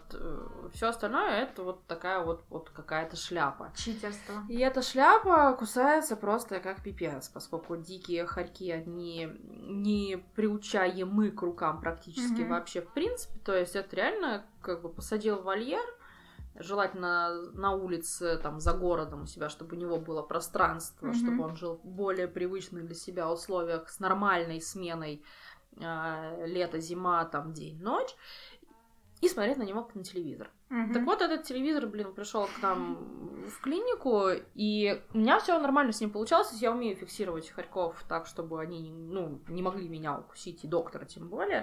То есть ассистировала при там. Я не помню, чем мы делали, уколы, что ли, какие-то. Ну, что-то там, Мгм. видимо, пару препаратов мы ввели, а потом мне надо было его перехватить. И я его перехватываю, и он все-таки умудряется меня за палец другой руки укусить, а это не важно. Если ты его держишь за холку, он тебя кусает уже за другую руку, Мгм. то единственное, что ты можешь сделать, это начинать разжимать ему челюсти. Мгм. В этот момент я думаю, что сейчас, ну, для того, чтобы начать разжимать, потому что если ты начнешь слишком рано это делать, отпускать холку, то он начнет тебя штамповать очень быстро. Мгм. Кстати, что в итоге произошло. Но для этого надо, чтобы он челюстью вцепился. То есть, Мгм. ну, тебе уже больно, ну, что уж, типа, дотерпи ты эту там долю секунды. Это, вот все это делается на ощущениях, естественно, Мгм. просто вот на ощущениях. А этот падла меня обманула, потому что я держу его, жду, что когда ты уже вцепишься, я начну твою челюсть нормально разжимать, и он начал меня штамповать, не дожидаясь того, что я его отпущу. Он просто э, начал сразу штамповать. Ага. И он меня проштамповал вот эти вот там, типа, от 4 до 6 раз. И я потом считала дырки, 26 дырок. Я какое-то время не чувствовала вообще свой палец. Потом, блин, ну падла просто редкостная, конечно. Но он был потом под наркозом, такое было желание вот треснуть. Естественно, я так не делала. Да, это мерзко было. Окей, значит, вы подумали, ни собака, ни кошка, нужно завести домой хорька. Да, как, мы как потом просто вообще? вот как-то всплыл хорек, и я такая говорю, я всегда хотела себе хорька. Угу. Причем, наверное, первый раз я об этом задумалась, когда была в Икее. Это были какие-то нулевые. Угу. Я, наверное, думаю, все помнят, что там были э, мягкие игрушки хорьки. Да. Кстати, они похожи на хорьков, будем честны. И моя э, подруга тогда в Мурманске, она называла себя хорек Мустела. Угу. Мустела это как, ну, рот весь этот. Ну, она себя все время так называла. Я ее тогда привезла в подарок этого хорька. Кстати, не знаю, есть у нее до сих пор или нет. Если есть, может, надо его выкрасть как-нибудь. Хорек из Икеи. Да, потому что я бы очень хотела. Я, ну, все, что связано с хорьком, я покупаю. И э, с тех пор я никогда серьезно об этом не думала, потому что mm-hmm. я жила на съемных квартирах, я приехала в Москву, я здесь с 2011 года, соответственно, там скоро уже там... А, нет, ну еще еще а, годика, ну, 10 9, лет. 9, да, еще скоро уже 10 лет в Москве. И все время на съемных квартирах. Сначала общежитие, потом съемные квартиры. И будучи еще на съемной квартире, мы с мужем начали этот разговор, с будущим мужем. И все-таки сошлись на Харьке. Ага. И э, решили, что заведем его, когда переедем на свою квартиру. Он как раз там, типа, делал ремонт. Я ему помогала, мы там месяц, короче, доделали ремонт. Угу. На, на квартиру мы переехали через полгода от этого решения в итоге. А за полгода, в декабре у него был день рождения, и я такая говорю, слушай, у меня есть 30 тысяч тебе на подарок, uh-huh. а, он не любит сюрпризы. Uh-huh. Я говорю, знаешь, что ты не любишь сюрпризы, выбирай. Либо это консоль, либо я PS-ку там новую mm-hmm. на тот момент покупаю. Там четверка Pro, по-моему, тогда вышла. И... Или кресло игровое, потому что, ну, мы оба геймеры, мы специально uh-huh. там удлиняли себе стол, делали на два компа, что он там свое играет, я в свое. Ой, блин, он фанат этого оверсволочи, это и я просто, блин, я пыталась с ними гонять, я, блин, аж трясет, блин. Сейчас, кстати, они в Хант играют очень активно. И в целом, кстати, мне нравится. Mm-hmm. Прикольная тема. Вот, и говорю, либо игровое кресло, потому что я все время болит спина, играть mm-hmm. неудобно, э, сидим на каком-то говне. Давай, типа, за тридцатку можно нормальное кресло взять. Вот прям уже нормальное. И он такой, ты знаешь, вот думал, думал, думал, думал, там уже неделя до дня рождения остается. Я говорю, come on, уже решай, mm-hmm. что делаем. И он такой говорит, ты знаешь, я понял вдруг, что ни один из этих подарков меня не порадует вот именно в том формате, в котором подарок за 30 тысяч должен тебя порадовать. Ага. Что, типа, я не испытаю вот прям вот такого вот счастья от этого. Я такая, зашибись, и что делаем? Типа, что делаем? А, и он такой говорит, типа, знаешь, я хочу хорька. Типа, вообще вот прям сейчас. Я такая, ну, блин, окей. Вот это да. И самое интересное, что мы находим хорька на Авито, не знаю ничего о содержании хорьков, по сути. Я, ну, как бы в силу все таки того, что я человек, который пытается подготовиться к каким-то особенно известным жизненным событиям, что-то погуглила в интернете, естественно, нагуглила всякую дичь. нашли... Мы не искали заводчика, мы просто нашли хорька на Авито, поскольку уже шор... сроки ко дню рождения ага. поджимали, и типа, ну вот надо в день рождения. А день рождения, сука, в декабре. Чтобы вы понимали, хорьки рождаются в период с февраля по там июнь. Ага. С июля начинается вторая волна. То есть, если ты самку, э, если самка рожает второй раз. Угу. Либо если там запоздалая течка, ну, это, в общем-то, редко. А тут вообще декабрь, то есть хорек должен был родиться. Мы взяли в итоге Дерри, он родился в августе. То есть, по-любому, это было, было второе рождение. Mm-hmm. Вторую, либо это была пропустовка у самки в первое рождение, то есть на ложная беременность, она никого не рожает, угу. течет второй раз и уже дает помет. И вот и каким-то образом Дерри, типа как мой желудь, он засиделся. Mm-hmm. Мы в него влюбились, он абсолютно прекрасен, это любимый сыночек, он у меня на татуировке изображен на предплечье, на правом.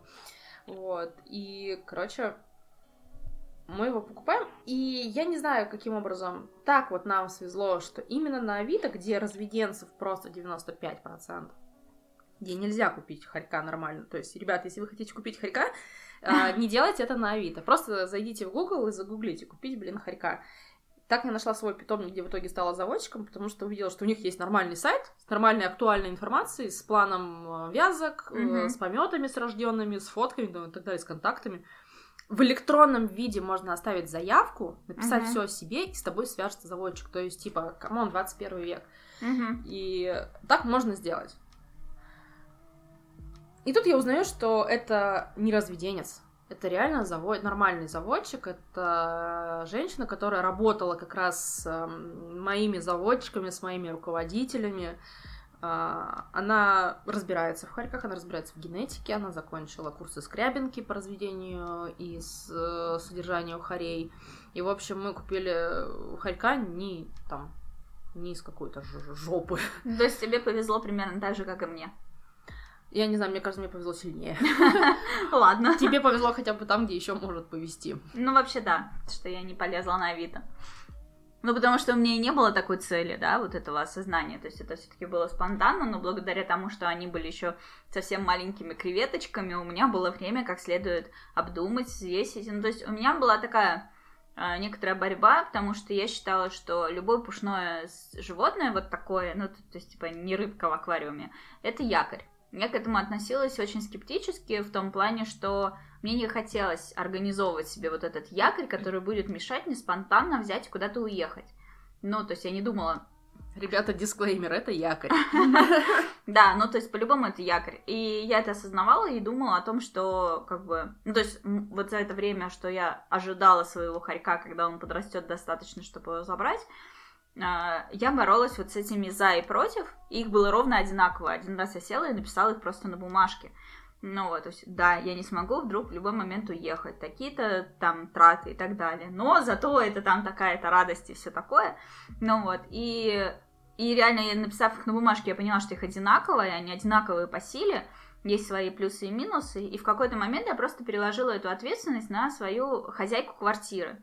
То есть я ей сказала, что я хочу завести хорька, она сказала нет, но я зачем-то стала ее уговаривать, да не, я думаю, что какие-то ты доводы. Не, ты не приложила ответственность, ты бросила монетку, монетка сказала тебе нет, а, а ты поняла, да. что ты хочешь. Ну, отчасти, нет, не совсем. Ну, то есть в какой-то момент я помню, что она мне сказала, дайте мне подумать.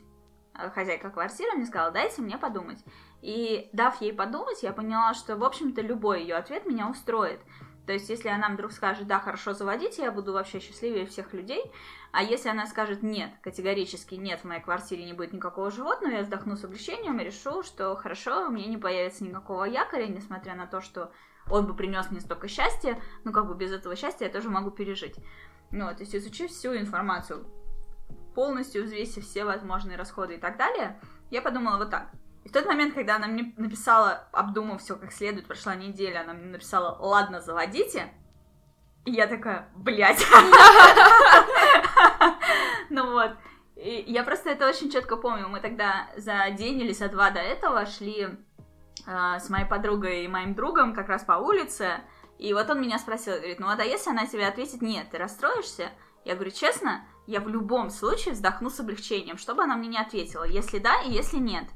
Ну вот. Ну то есть, как бы, заведение хорька это возлагает э, некоторое количество хлопот, которые будут преследовать тебя каждый день.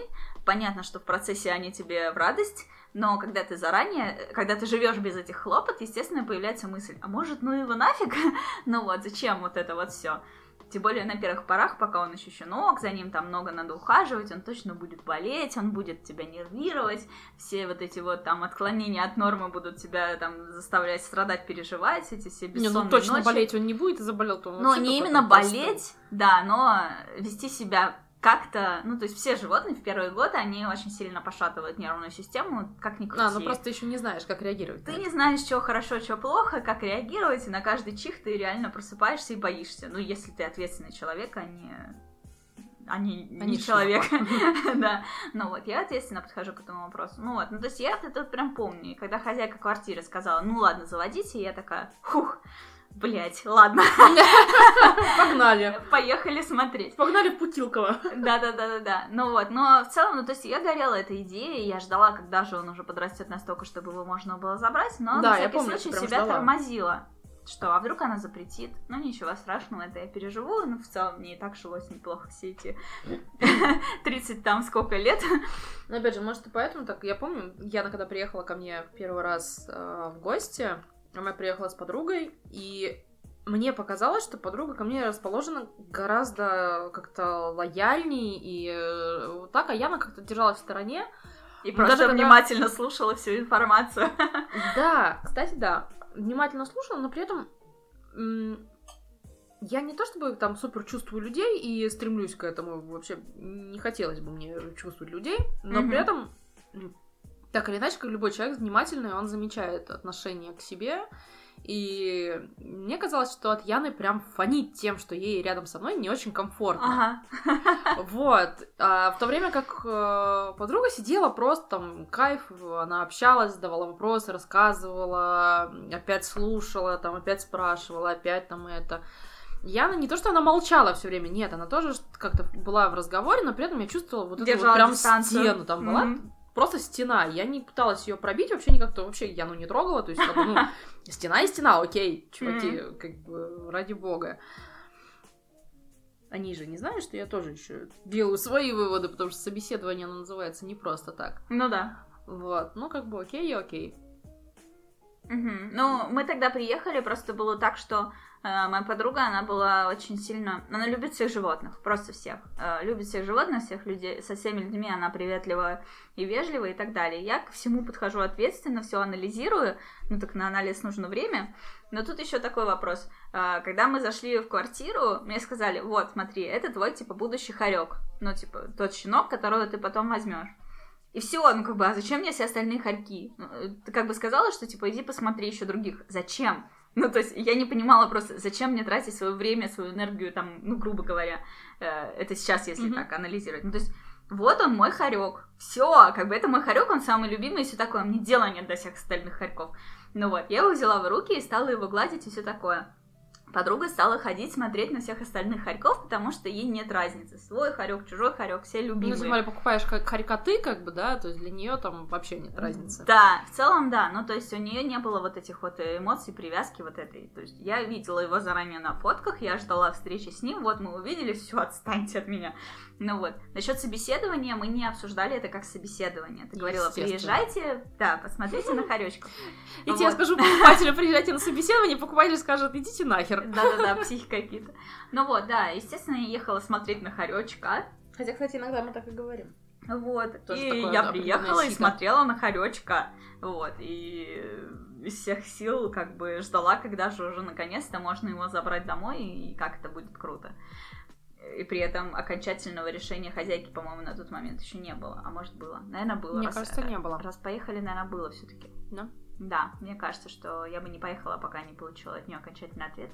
Не знаю, сложно сказать. Может быть, и не было. И, в общем, э, да, и, в общем, естественно, в этой ситуации, ну и перед всеми новыми людьми, пока я там как следует не просканирую человека, мне очень сложно убирать вот эту стену, и я действительно ее выстраиваю, есть такое. Зато потом, если человек мне понравился, то это вообще максимум открытости. То вот, мы потом сидим, уже пьем вино и записываем Да, подкаст. да, да, да, допиваем вино, записываем подкаст. Окей, хорошо, ты завела Дерри.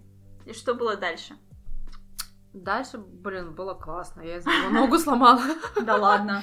Да, этот пидор куда-то там залез, откуда мне его срочно надо было э, вытащить, потому что в съемной квартире было очень много жопных мест. Ну, там не то, чтобы мог себя повредить, но этот гаденыш мог, э, например, там погрызть пенопласт, в этом месте Ага. лежал пенопласт, э, и что-то как-то, ну... не- Обычно он гулял так, что, ну, я его всегда доставала. То есть, ну, залез и залез. Все, тут же его достали обратно.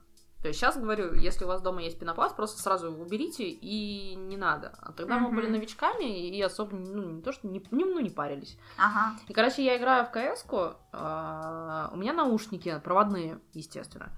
А, кстати, это Кракен 7.1, всем советую. Не, это не... Да, это реклама, наверное, мне не платили за нее. Продакт плейсмент, за который не платили. Да, да. Ну, Личная И рекомендация. я не знаю, каким образом я услышала его. А, видимо, какая-то пауза в игре была, что ли. Или просто спинным мозгом, блин. Я поворачиваюсь. А, он просто гулял, я постоянно проверяла, где он. И тут я Мгм. проверила и вижу, что он лезет в этот пенопласт. И я срываюсь к нему, задеваю ногой провод и влетаю, а сзади меня стоял комбик. Как бы мы музыкант, тоже с мужем, муж вообще там гитарист, это огромный, сука, комбик стоял, и я в него вот просто ногой влетаю с, ну, всем весом. М. То есть это была нога, на которую я переносила вес, соответственно, она весь вес приняла именно Охренеть. вместо удара. Короче, и самое смешное было, что это произошло ровно в наступлении моего дня рождения. То есть это было в 12 ночи 5 минут моего дня рождения. Охренеть подарочек. Да, и я утром просыпаюсь, и, то есть я еще не знала, что это перелом. Мне было очень больно, но нам, блин, часто бывает очень больно, когда ты дом- дома, там, особенно каким-нибудь мизинчиком Мгм. странным что-нибудь встретишь. Вот. И я такая думаю, ну ладно, на утро все будет нормально. Встаю утром, наступать больно. Ну, такая думаю, ну ладно, ну бывает ушибу, что тебе долго больно. Ну, ничего Мгм. страшного. Типа с 12 ночи там прошло, типа, 8 часов, ничего накрасилась, красиво оделась, день рождения, потому что знаю, что на работе мы всегда на, на одной из бывших работ мы очень готовились к дням рождения друг друга, там я знала, что там подго- подготовлены, наверное, шары, цветы, подарок, все скинулись Классно. и так далее, и я подготовила там кейтеринг для всех, и что все там должны были потом еще бухать до ночи, это, то есть тоже была классика. И зараза, я понимаю, что я вообще не могу идти, и что у меня нога распухла, и что она вообще нездорового цвета. А, ну, то есть, как бы при этом я Ага. уже успела собраться, накраситься, и такая вся красивая. Думаю, ну, блин, ладно, поехали в травмпункт. С мужем поехали в травмпункт, мне сказали, что, типа, у вас перелом. Отлично. Да, есть такая коточка, короче, в стопе. а, Она одна. А а потом, короче, после этого перелома мне их стало четыре. Они так и не срослись, и они просто там, ну, типа, тусуются. Окей. Ну да, как-то так. В Вот. стопе, то есть ты не можешь ходить на каблуках, наверное. Я постоянно хожу на каблуках. Значит, можешь, ладно. Окей, как тебя занесло в ветеринарию? Ну Вот. Потом мы завели второго хорька, потом мы завели э, сестру этого хорька, а потом нам э, заводчица этого хорька сказала, что типа вообще это Азура, э, тогда еще варежка.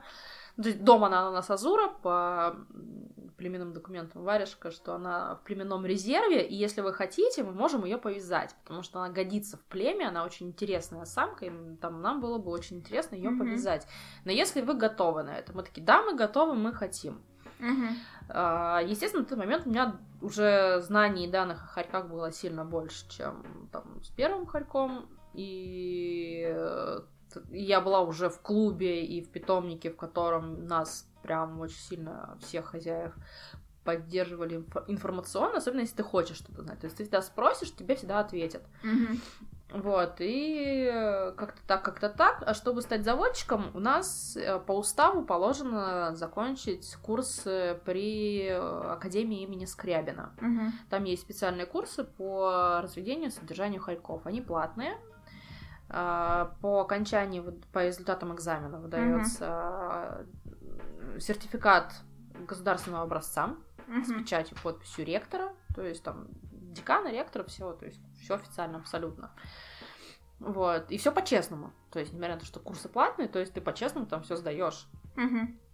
Вот, и мы там зарамсились на тему питания, поскольку вот эти вот техники, они не очень шарят в питании именно домашних хорьков. Мы там значит, зарамсились, мне четверку, сука, поставили. Ну окей, ладно, это такая беда. Четверка в дипломе стоит. Ну, ничего страшного. А, Я закончила курсы, я вырастила помет, то есть, как бы, и так вот я стала заводчиком. По сути, предложение было, то есть, как бы случайно. Мы взяли себе пэта, Мгм. а, то есть домашнее животное, которое идет под стерилизацию в данном случае. Но нам заводчик сказал, что она в племенной резерв. Если вы Мгм. хотите, у нас есть ей пара, мы можем Мгм. ее повязать. Потому что нам было бы интересно увидеть результат. И если вы, как хозяева, как бы готовы, Мгм. то готовы. То есть это не было предложением даже стать заводчиком. Тот, кто... Ну, то есть, как бы мы могли бы не продолжать. Ну то да, есть, ну, там, типа, раз. вырастили, или вообще бы она могла рожать и выращивать помет, там могли бы другие люди, например, да, Мгм. там бы потом просто вернули нашу самку. Так тоже можно сделать, Мгм. по сути. Но мы решили, что нет. Ага, все сами. Ну, здорово. Такой смелый прям шаг. То есть, получается, на тот момент у вас было три хорька. Да. Три Ну, когда, хорька. когда я стала заводчиком, у меня было три хорька. Когда я стала ветеринаром, у меня уже их было... на- Кстати, вот на тот момент уже девять. А кто все остальные, подожди. Орфей, понятно. Орфей это муж Азуры, собственно. А, Потом это уже дочь Азуры, которая у меня. ну, логично, это жемчужина севера. Это ее брат Желудь. Я пока его считаю, потому что он пока что со мной, Мгм. но скоро он уедет к своим родителям. Наконец-то. Вот. Потом это два хорька со зверофермы, которых мы... Ну, это называется «спасти». Это Как бы я не и кто? Коляда и перловка. Мгм. Я не хочу называть это спасением в том плане, что, ну, типа, это так звучит, что я какой-то там гринписовец приехал такая и спасла. Ну, вообще, я это так и рассматриваю. Ну, то есть, люди приезжают на звероферму, ходят по вот этим вот э, Мы выбираем... э, среди... Когда ты хочешь спасти, которые- ты ну. выбираешь вот эти вот жаждущие спастись глаза и берешь их. Нет, мы, Нет, мы ну выбираем почему? Не животных себе в обязательно. племя. Нет, ну не обязательно. Ну, то есть, все равно я считаю, что эти животные, которых вы забрали со зверофермы, которых бы в конце года забили на шубу, неважно, насколько у них милые глаза и насколько сильно они желают к вам попасть и... Кстати, есть те, кто к нам бы очень подошел, но при этом он социально настолько не адап... То есть там, естественно, никто не занимается социальной адаптацией. Разумеется, а Но если у это? него там дичка недавно в кровях, например, то он к человеку... То есть есть четыре степени определения доместикации животного. Мгм. А, если он тебя боится, от тебя шарахается, и потом это страх переходит в агрессию, Мгм. то это животное в племя к нам в питомник не пойдет, потому Ну, что потому это что хотите передается. домашних. Да. Это передается на генетическом уровне, потом ты с этими щенками заколебешься работать. Ты с этим-то э, животным заколебешься работать. Мгм. Короче, Ну, короче, я это рассматриваю так, что, ну, как бы, а, жизнь, э, жить, неважно, в качестве домашнего кастрированного животного или качестве племенного там самца или самки, тут спорный вопрос, что лучше на самом деле. Ну, как бы, я не думаю, что рожая и размножаясь, они страдают. Ну, то есть они в любой э, из этих ситуаций достаточно счастливы. И будучи пэтом, и будучи племенным Кстати, животным. никто никому не мешает. Точно так же с нами просто э, можно не с нами самим договориться, приехать и Мгм. взять. Если кто-то хочет там, заняться прям спасением, то приезжайте, пожалуйста, полторы тысячи щенок. э, Это не так дорого. И покупайте на звероферме. Ну, в целом, да, но имейте в виду, что как бы скупой платит дважды, и вы получите животного, которого никто не приучал к рукам. Человека никто не приучал к тому, что нужно быть милым, ласковым и ходить в лоток.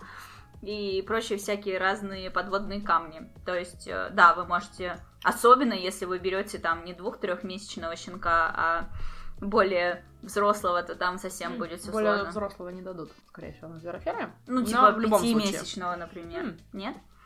Какие, м, во-первых,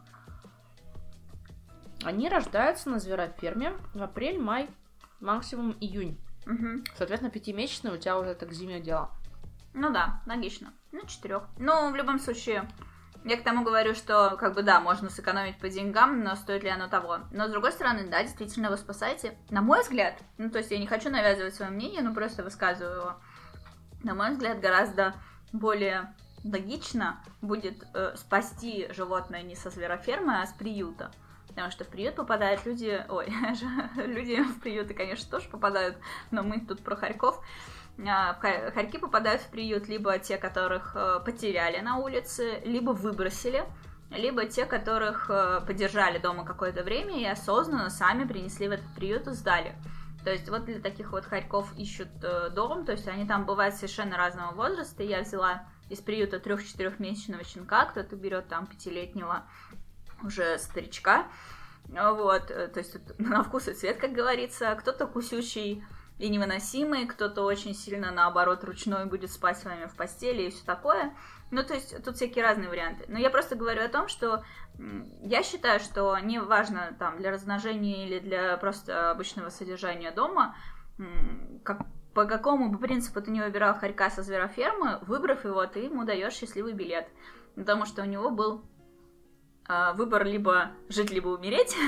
ну вот, и если ты ему даешь билет жить, и при этом дома содержишь его в хороших условиях, правильно кормишь и не держишь там 24 на 7 в клетке, и всячески его воспитываешь, то, наверное, это звучит как счастье и как везение, а не как как что-то плохое. Вот. Если ты забрал его со зверофермы и мучаешь, и держишь в клетке, то есть в ужасных условиях и не даешь ему умереть, хотя, может быть, он уже и хотел бы при таком складе, то ну, это такой знаешь, сомнительный билет. Вот с той зверофермой, на которой мы были, с Тульской, а, большинство щенков уходят сейчас, на самом деле, даже не на шубы, а потому что они очень похерили именно за технию, вот всю эту вот заводческую тематику, и у них линии стали смешиваться друг с другом, то есть те окрасы, которые нельзя смешивать, и шкуры получились очень грязные. Угу. Некрасивый окрас. Да, некрасивый окрас, соответственно, шкура не продается. Все очень просто. Офигеть. А, и поэтому они очень многих отдают в зоомагазины.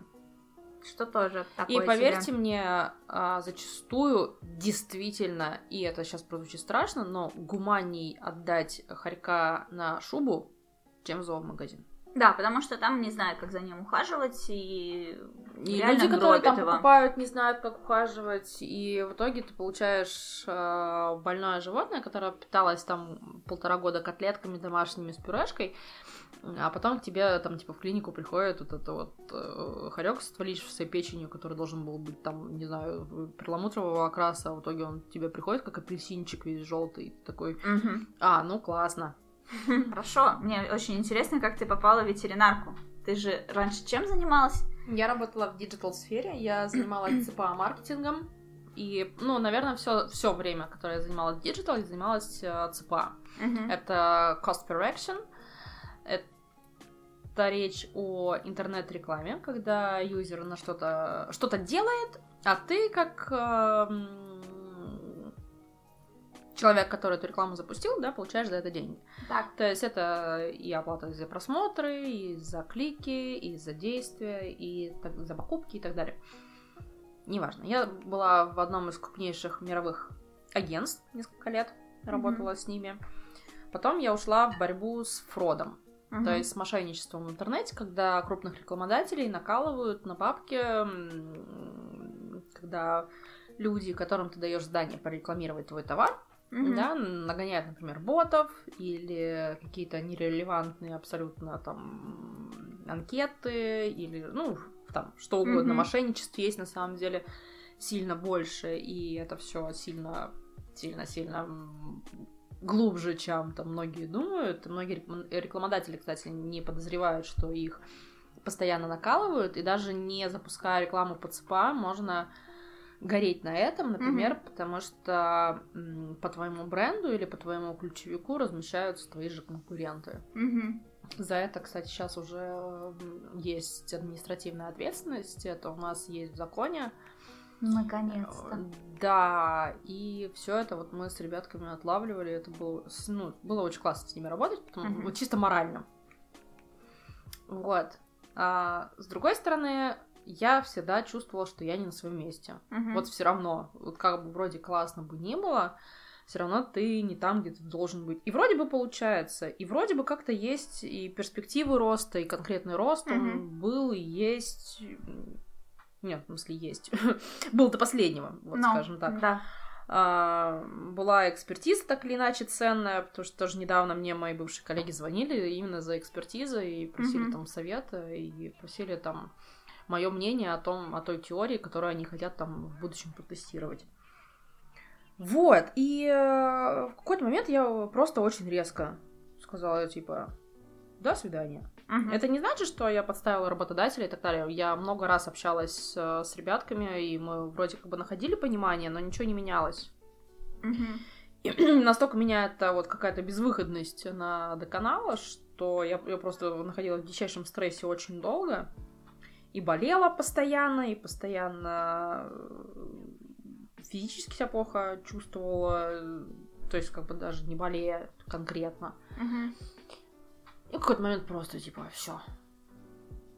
Вот, that, that, that's where I draw the line. Mm-hmm. И я эту линию прочертила, то есть я очертила себя от этой всей сферы, в которой пять лет проработала, и, в общем-то, вроде, вроде бы неплохо получалось, вроде бы какие-то там знания имею, и пошла в ветеринарию. Вот просто пришла на прием, сдавать кровь с одним из своих хоречков, и такая говорю, Кирилл Александрович, а вы же вы ищете ассистентов? Я слышала. Он говорит, да. Мгм. Я говорю, я хочу. Мгм. Он подозвал Ивана Александровича, нашего администратора. Мы с ним пообщались, и с Кириллом пообщались. И они такие, когда вы готовы выйти? Я такая, типа, «Э, завтра. Мгм. А такая, не-не-не, давайте послезавтра. Окей. Типа, надо будет купить то-то, то-то. Ну, форма, То есть это никак не связано с твоей скрябинкой?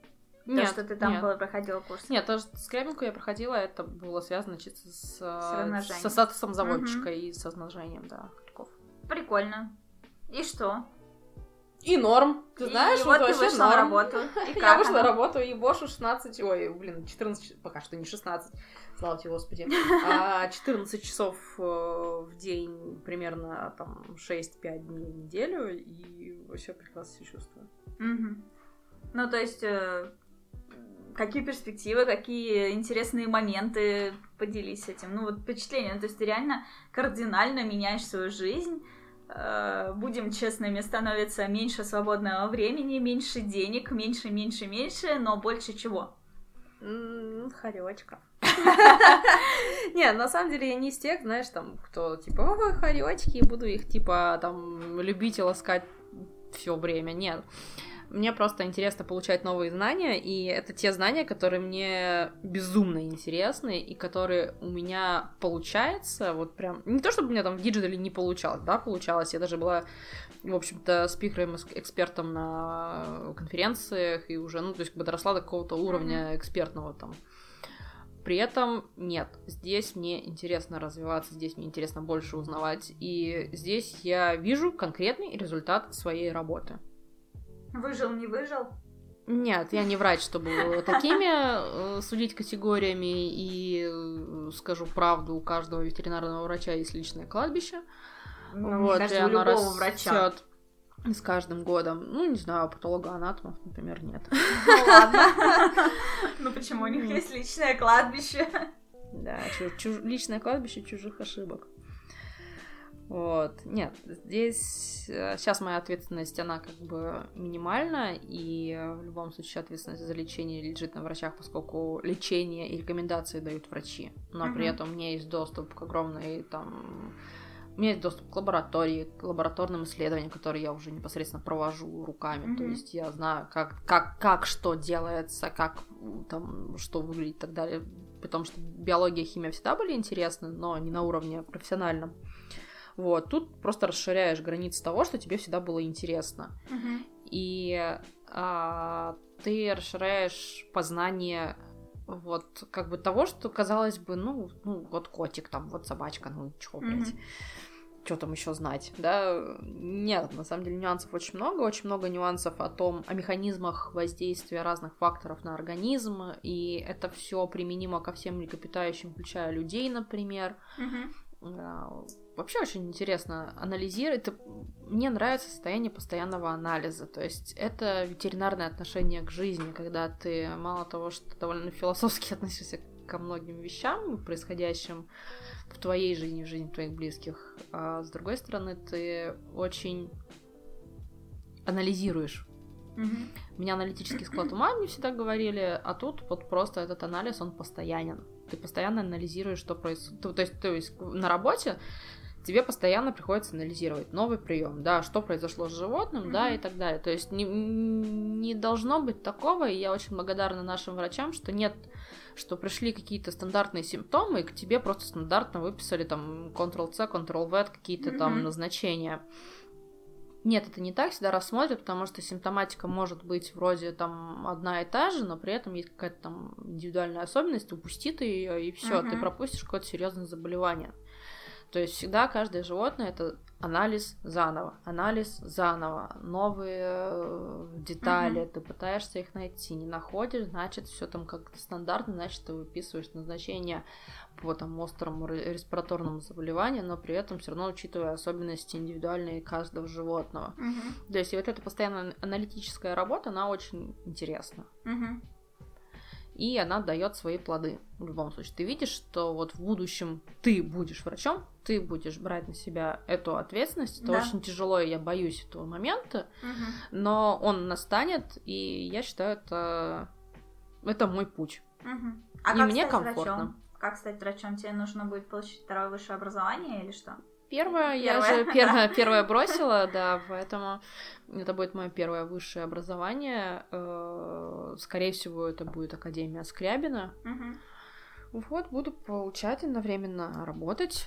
Потому что все равно основные знания ты получаешь на работе, но при этом Ну ам, Академия ветеринарная должна тебе дать огромный базис и огромный пласт информации, который ты знать обязан. Теорию. А как это вообще совмещать с 14-часовым рабочим днем? Вот так вот, руками. Как-то так. Мне кажется, это просто жестко. Ну, не, не говорю нереально, потому что нет ничего нереального. Ты просто Ну, конечно. расставляешь правильно приоритеты, и все получается, но это жестко. Ну что ж, успехов тебе, что я могу сказать. Спасибо. Заходите в клинику Кот и Дог в Москве, если хотите, чтобы увеличить шансы того, чтобы Маша была ассистентом на осмотре вашего питомца или, может быть, лечения. Надеюсь, что лечение вам не пригодится. А, да, конечно, мощно. Ну, что бы ты посоветовала людям, которые вот сейчас задумываются такие о том, что бы сменить резко сферу своей деятельности? Скажу честно, э, когда я уходила, я несколько раз уходила в никуда. Каждый раз возвращалась я в одну и ту же сферу, по сути.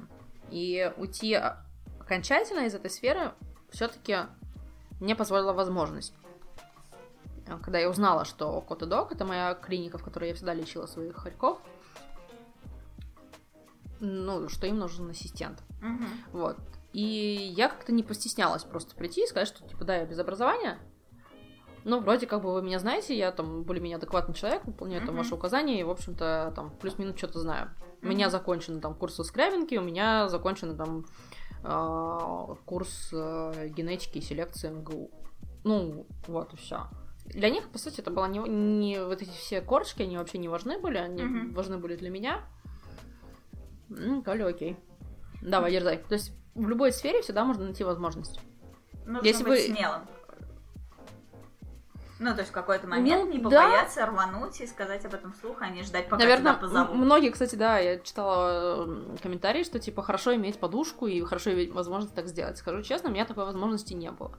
У меня не Подушки было, не было, у меня да? не было подушки, и э, вот э, по сути ты как будто падаешь э, с мотоцикла там не на очень большой скорости и едешь на своей жопе и понимаешь, что у тебя уже штаны-то в общем-то сгорели, и ты начинаешь Ага. реально по наждачке стирать собственную задницу. И могу сказать, что только сейчас я как-то вот, вот уже притормаживаю. Я еще еду на этой голой жопе по асфальту, но уже хотя бы там ну, притормаживаю. Это сколько времени прошло?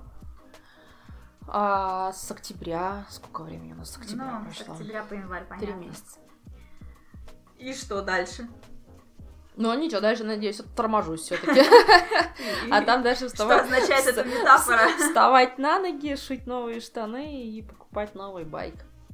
То Я есть, пытаюсь понять э, аналогию этой метафоры. То есть ты просто летишь в минус и будь что будет, или что? Нет, я как раз из него останавливаюсь. Я пытаюсь вывести себя в ноль по деньгам. Мгм. То есть и пере- у меня есть долги, то есть и перед м, кредиторами, и перед самим собой, и далее уже как-то Мгм. накапливать сейчас не получится, это я сто процентов знаю, потому что есть тоже планы на там и так далее, но хотя бы держаться там на уровне нуля. Ясно. Ну, то есть э, снизить свои расходы и осознавать э, свое текущее положение. Типа того. Ясно. Ну, удачи, чё. Спасибо, чё. Да. А, вот, ну, наверное, на этом мы будем закругляться. Мы уже болтаем практически два часа. А, рассказали о хоречках, о смене работы, о кино, о важности отсутствия дубляжа.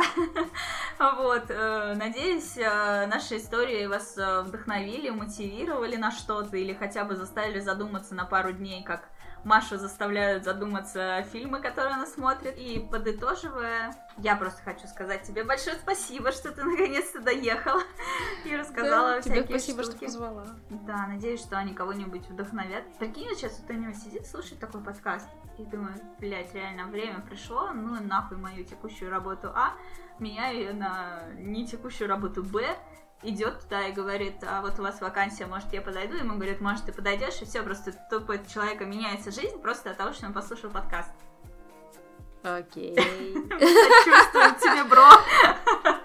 Да нет, круто. Если есть силы, что... Мне вообще очень рад, когда у людей есть силы что-то делать. То есть даже не обязательно менять сферу, когда ты просто в какой-то момент садишься, задумываешься и такой, блин, мне казалось, что это невозможно, но на самом деле я просто боялся. Мгм. Вот, и ты встаешь и такой, блин, либо идешь к начальнику с каким-нибудь разговором, который откладывал, или ты идешь в компанию конкурентов, который там давно хотел работать, или просто делаешь то, что ты, блин, давно хотел делать. А прикинь, в Японии появился такой человек, э, ну, то есть у нас сейчас есть люди на разные случаи жизни, там, адвокат, брокер или еще кто-то, который разруливает какие-то твои вопросы. И в Японии появился человек, который э, решает за тебя вот эти все разговоры по поводу увольнения. То есть э, ты ему говоришь, я хочу уволиться из компании, в которой я сейчас работаю. Но для себя это по-любому стресс пойти к руководителю, вот это все выложить. И ты нанимаешь, типа, человека, который идет твоему начальнику, объясняет ему о том, что ты как бы увольняешься, и с ним, э, ну, как бы, ведет все вот эти переговоры по, по части всех вот этих твоих компенсаций, которые тебе положены. Ну, то есть его Потому что в работа России сделать такому человеку просто надавали бы по щам, и все, потому что... Ну, тебя бы зачмырили, что ты сыкло, да, и не смог пойти, и как мужик да, разрулить эти всех нюансов рабочих все равно не знаешь, потому что ты настроишь этого человека там одним образом, а по сути, может быть, ты на самом деле тоже являешься косячником каким-то там. ну, там, Конечно. Вот. Ну, он там, я так понимаю, в рамках закона все решает. А и предполагается, что раз ты японец, значит, наверное, ответственный. Я не знаю, как это работает. Ну, в общем, да, и э, на самом деле, действительно, э, не нужно бояться менять свою жизнь. Единственное, ну, как бы я со своей колокольни хочу посоветовать завести все как следует. Не нужно устраивать себе конец света на ровном месте, если вы не можете себе этого позволить. Иногда этого действительно вы не можете себе позволить. Ну, то есть у вас есть какие-то обязательства, типа тех же кредитов, содержания родителей, не знаю, оплаты аренды квартиры, и смена работы будет означать, э, что вы оказываетесь, окажетесь бомжом вообще. И другие люди, которые зависят от вас, они останутся без еды, животные останутся без лечения и так далее. Ну, то есть вот это нужно учитывать.